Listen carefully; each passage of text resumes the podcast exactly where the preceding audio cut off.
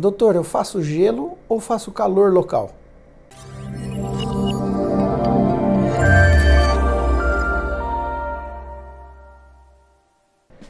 Gente, de uma vez por todas, o gelo ele é utilizado para aquelas contusões, entorces de traumas agudos. Por exemplo, se você foi jogar bola no final de semana e teve um entorse do tornozelo, para evitar dor, para evitar inchaço, você faz compressa gelada. E aí pode ser uma, duas vezes por dia 10, 15 minutinhos, vai depender da sua disponibilidade e do tipo de lesão que você teve.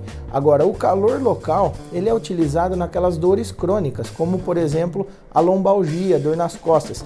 Ele ajuda a aliviar a sua dor porque ele relaxa a musculatura.